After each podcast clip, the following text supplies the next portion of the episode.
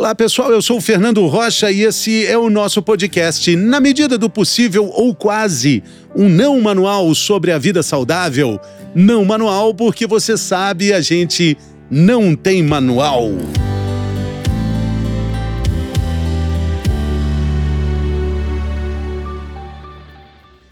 Febre Maculosa, uma edição especial sobre esse tema. A gente está fazendo agora para tentar entender mais sobre as notícias que aparecem desta doença que já existe na face da Terra há muitos anos, mas que, de certa forma, assusta muito, porque está presente no nosso entorno, principalmente na região Sudeste, em várias regiões do Brasil. Para saber mais sobre isso, a gente tem hoje conosco, nessa semana, a doutora Cláudia Murta. Conversa conosco direto de Belo Horizonte. Ela é médica, infectologista, coordenadora do Serviço de Controle de Infecção Hospitalar do Hospital Felício Roxo, uma das grandes referências na rede hospitalar. Quando a gente fala de hospitais brasileiros, a gente tem sempre que lembrar da rede de hospitais de Minas Gerais, de Belo Horizonte, principalmente do Hospital Felício Roxo. E a gente tem a alegria de receber aqui a doutora Cláudia Murta. Bem-vinda, doutora, tudo bem? Olá, tudo bem? Muito obrigada pelo convite. Doutora, vamos falar sobre a febre maculosa, o medo do carrapato estrela. É, a gente tem acompanhado aí, no momento em que a gente está gravando aqui o nosso programa, a confirmação de mais uma morte, uma menina de 16 anos aqui na região de São Paulo. É, precisamos ficar uh, assustados? O medo uh, corresponde à situação? É, ter medo não resolve o problema, né? A gente tem que ter atenção, a gente tem que pensar na doença, que é uma doença que existe aí há muitos anos, e pensar se eu posso ter sido exposto e se eu desenvolver um quadro de infecção, um quadro de febre, que a gente vai explicar, né, como, como que acontece, para que eu procure um serviço médico, né? Não é uma, uma situação de pânico, não é isso, mas é uma situação que necessita da nossa atenção. A gente está chegando aí no mês de julho, doutora, com muita gente com férias programadas para hotel fazenda, com viagens para regiões é, do interior do, do estado de São Paulo, de Minas Gerais, de onde a senhora fala. É, precisamos cancelar esses programas que, que a senhora recomenda? Nesse momento, não tem indicação de que a gente cancele viagem para hotel fazenda, para cachoeira, não é um momento epidemiológico que justifique isso. Nós temos esse grande aumento do número de casos aí em Campinas, né, numa região é, de uma fazenda em que houve um, uma aglomeração, né, uma festa, muitas pessoas estiveram numa região onde existe transmissão, mas a gente não pode achar que é só aí, né? A transmissão da febre maculosa existe em vários estados do Brasil. Nesse momento, o foco está concentrado nessa maior região de ocorrência de casos, em Campinas, onde infelizmente temos óbitos, mas não é ainda uma situação da gente achar que isso é global e que está afetando o Brasil todo, não. O que a gente precisa entender é quem esteve naquela região, especificamente ali perto dessa fazenda, precisa ficar com mais atenção, mas a febre maculosa ela tem uma ocorrência é, em todo, em quase todos os estados do Brasil. Existem períodos em que o carrapato estrela é, ele tem uma ocorrência maior. E aí, se eu frequento lugares de fazenda, lugares de cachoeira, onde tem folhas é, folhas mais secas no chão e eu me deito ali, eu sempre preciso pensar não só nesse momento epidemiológico, mas eu sempre tenho que pensar que eu tenho que olhar se eu estou com carrapato. Então, isso é o mais importante, né? É o carrapato estrela, como você falou. Alguns lugares ele é chamado de micuim, porque ele ainda está muito pequenininho. Então, toda vez que eu vou para áreas em que eu possa estar exposto a carrapato, eu preciso olhar o meu corpo, ver, pedir alguém para olhar lá atrás, nas costas, na coxa, para ver se eu tenho algum carrapato e tirar. Porque a transmissão da doença é assim: é o carrapato que se infecta. É, esse carrapato ele vai parasitar principalmente cavalos e capivaras, mas ele pode parasitar outros mamíferos também, raramente um cachorro, né? Ele não gosta muito de cachorro, ele gosta mais de capivara e de, e de cavalo.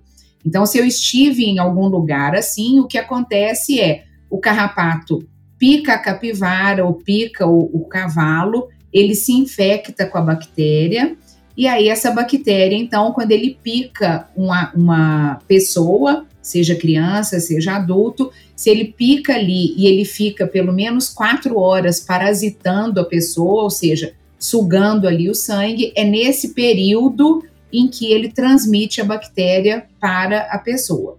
Então, se eu fui a uma cachoeira, nadei lá na cachoeira, deitei num, num, na grama, né, perto de folha, voltei para casa, eu olho o meu corpo, eu tenho que tirar os carrapatos que porventura estejam ali, para que eu evite uma transmissão. E também a gente não pode achar que todo carrapato estrela está contaminado, não é assim, né? Na verdade, a, a minoria deles é que estará contaminada e que poderá fazer a transmissão para a gente. É, é importante a gente falar sobre isso, né? Porque uh, também tem um jeito de tirar o carrapato, né, doutora? Atenção para tirar o carrapato de uma forma adequada, né? É, o ideal é tirar esse carrapato com uma pinça, né? Para que ele saia inteiro, para que a gente não esmague ele ali. Até pinçar o carrapato, se não tiver uma pinça, aí a gente tira mesmo com a mão, mas fazendo o movimento de pinça para retirar esse carrapato todo.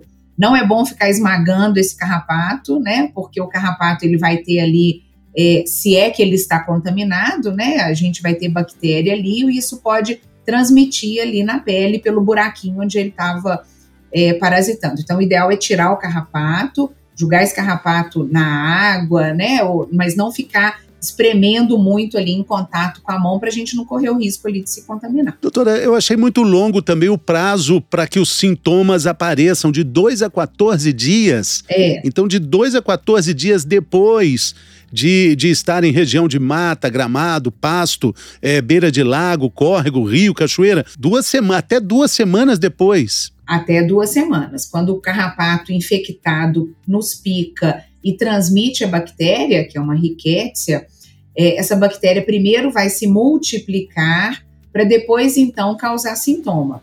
E esse período então de incubação até que os sintomas apareçam, ele realmente é um período longo, 2 a 15 dias, né? Então até duas semanas, mais um motivo da gente ter atenção. Se eu começo com um quadro de infecção, eu tenho que lembrar, eu estive numa fazenda, eu estive numa numa cachoeira, para que a gente faça essa ligação epidemiológica e pense na possibilidade de febre maculosa. É, esse, esse fato que assustou toda a população brasileira aconteceu na Fazenda Santa Margarida, na região de Campinas, né? Um casal é, que primeiro apareceu com sintomas e depois foi se investigando, e aí a, o diagnóstico confirmado de, da, da, da febre maculosa.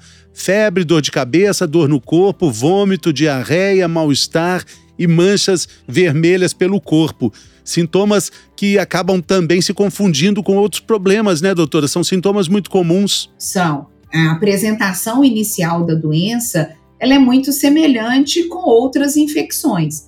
Quantas vezes a gente já não teve aí uma gripe, né, ou uma intoxicação alimentar que começou com uma febre, uma dor de cabeça e um mal-estar, né? Então, esse quadro inicial, ele é inespecífico. Como você falou, o que mais acontece é febre, dor de cabeça, dor no corpo. A pessoa queixa uma dor muscular importante, pode ter enjoo, pode vomitar. Então, essa é a apresentação inicial. Não quer dizer que vai ter todos os sintomas.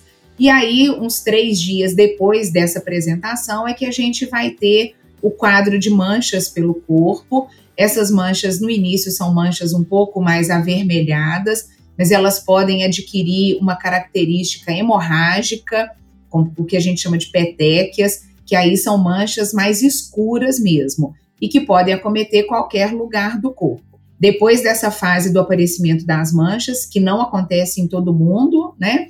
É, essa doença pode evoluir para o quadro mais grave em que a gente tem um aumento do fígado, um aumento do baço, uma queda de pressão, é, os olhos podem ficar amarelos, então pode aparecer icterícia, e aí então é o quadro mais grave que a pessoa precisa já ficar internada para ser conduzido de forma mais adequada. Quando a gente fala de quadros mais graves, a gente fala também é, de, de, diferentes níveis da doença, da febre maculosa, então podemos dizer que é, nem sempre é, a pessoa que tem febre maculosa vai ter um quadro grave que coloque a vida em risco? Nem sempre. E o ideal é que a gente tenha a suspeita clínica numa fase mais anterior, porque quanto mais rápido eu começo o tratamento com antibiótico, maior a chance da gente tratar e evitar a evolução para um quadro mais grave. É, e lembrando que é um problema bem característico né, do, do, do, inverno, não é, doutora? No verão é, tem menos carrapato, né? É, agora é uma fase que tem mais carrapato, eles, né, eles já se multiplicaram e estão aí em franca atividade. Quando a gente fala de folha seca, é porque às vezes eles estão ali perto de uma árvore onde passou um animal e eles ficaram ali no chão perto das folhas. Então, não necessariamente eu tenho que ter contato com o animal né? Principalmente porque capivara a gente não deve chegar perto. Mas às vezes a pessoa fala: ah, eu não andei a cavalo. Mas você esteve num lugar onde tem animal e o carrapato pode ter ficado ali é, no pasto, nas folhas, onde você sentou ou passou ali perto.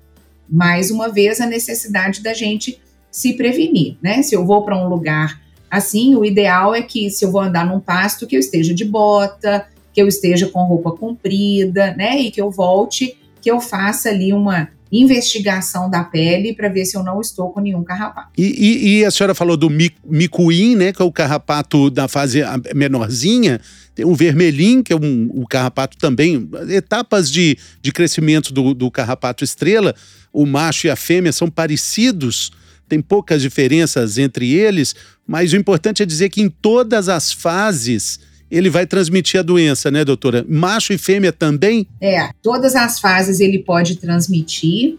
Lembrando que quanto maior o parasitismo daquele carrapato, maior a chance dele transmitir a doença. Então não dá para a gente ficar, nós não vamos saber quem é o macho, quem é a fêmea, se é grande ou se é pequeno, tira todo mundo que tiver por ali, né? Porque a chance é, de, de transmissão é grande. Volto a dizer, não quer dizer que se você tirou um carrapato, vai achar que ele estava contaminado. Tirou o carrapato, lembra disso, porque se nos próximos dias você tiver um quadro de febre, de dor de cabeça e for procurar auxílio médico, e tem que ir ao médico sim, falar com o médico. Eu estive numa cachoeira, eu estive num pasto, eu tirei um carrapato estrela, para que o médico fique atento peça exame e já comece o tratamento com antibiótico. Mas isso em caso de sintomas, não tem nenhum, não tem nenhum remédio para tomar antes de, de, de, de para o mato, para cachoeira, fazenda, enfim, né? Nada disso, né? A gente não toma antibiótico e vai para a cachoeira com medo de ter carrapato. Não existe profilaxia, não está indicado. Volto a dizer, a maioria das vezes que a gente pega carrapato, e quem está acostumado aí a ir para fazenda e para cachoeira, quantas e quantas vezes já teve carrapato e nunca teve nada. Então não existe isso de tomar um antibiótico profilático. O que existe é vou olhar, vou tirar o carrapato. Se eu tiver algum quadro de febre, de mal-estar, de dor de cabeça, de dor no corpo, procurar o serviço médico e falar: eu tirei um carrapato há cinco dias, ou eu tirei um carrapato há dez dias, para o médico ficar atento a isso mas antibiótico é só quando eu tenho é, sintoma. É, eu, eu queria colocar nessa lista aí o, o repelente, acho que também não vai. Não vai adiantar muito, né, doutora? Repelente para carrapato? Não... É, o carrapato a gente não consegue, não consegue. evitar, né? Mas o repelente ele está indicado sim, porque eu posso evitar contato com mosquitos sim. que podem transmitir dengue, podem transmitir febre amarela, né? Próprio zika, chikungunya. Lembrando que o quadro inicial é, da febre maculosa, ele é um quadro que pode também confundir com essas outras doenças, porque essas doenças podem dar febre, dor no corpo, manchas na pele. Então, o diagnóstico ele tem que ser feito aí sim, um diagnóstico diferencial. O repelente é bom para afastar os mosquitos e tem que ser usado. E, e é muito importante frisar que é, esse período de até duas semanas depois duas semanas depois. Talvez a picadinha do, do carrapato já deve, pode ter até melhorado, pode não ter nem mais sinal de marca do carrapato, mas é um sinal, uma informação importante para ser compartilhada com o médico em caso de alguns desses sintomas que a gente falou aqui: mancha vermelha pelo corpo, mal-estar, diarreia, vômito, dores, dor de cabeça e febre, né, doutora? Isso mesmo, isso mesmo. A picada do carrapato, quando a gente tira ele, aquela picada em pouco tempo o próprio organismo resolve aquilo ali, né?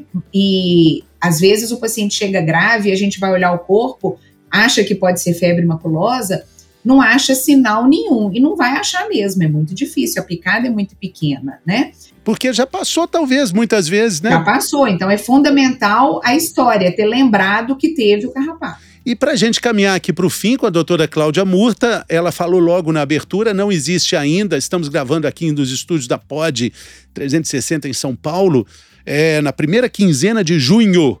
Então, é, não existe. Na primeira quinzena de junho, é, de acordo com a vigilância sanitária, nenhuma recomendação para suspensão de viagens. É, não existe ainda essa recomendação, né, doutora Cláudia? É, ainda não existe isso. Os, os, os casos que estão sendo documentados estão bem localizados né, nessa região que a gente já comentou. Claro que existem casos que acontecem por vários estados do Brasil, a gente dá diagnóstico com certa frequência, trata como eu falei, quanto mais precoce, melhor, mas nesse momento, agora, início de junho, né, primeira quinzena de junho, quem vai para Hotel Fazenda, quem vai para Cachoeira, vá com os cuidados que a gente vai aprender que vai ter não só agora em junho de 2023, mas que a gente vai ter sempre. Sempre olhar o corpo para ver se não tem carrapato. Exatamente. Cuidados que servem para tudo, né, doutora? Quero te agradecer muito a, a, sua colaboração. Obrigado por nos atender aqui. Foi uma pauta levantada aqui por nossa equipe da POD 360 e a doutora nos atendeu direto de Belo Horizonte. Um grande abraço, doutora Cláudia Murta. Abraço à, à equipe maravilhosa aí do, do queridíssimo Hospital Felício Roxo. Eu que agradeço o convite, foi um prazer. Um abraço a todos. Valeu, pessoal. Muito obrigado também pela sua companhia. Até a próxima semana. Valeu!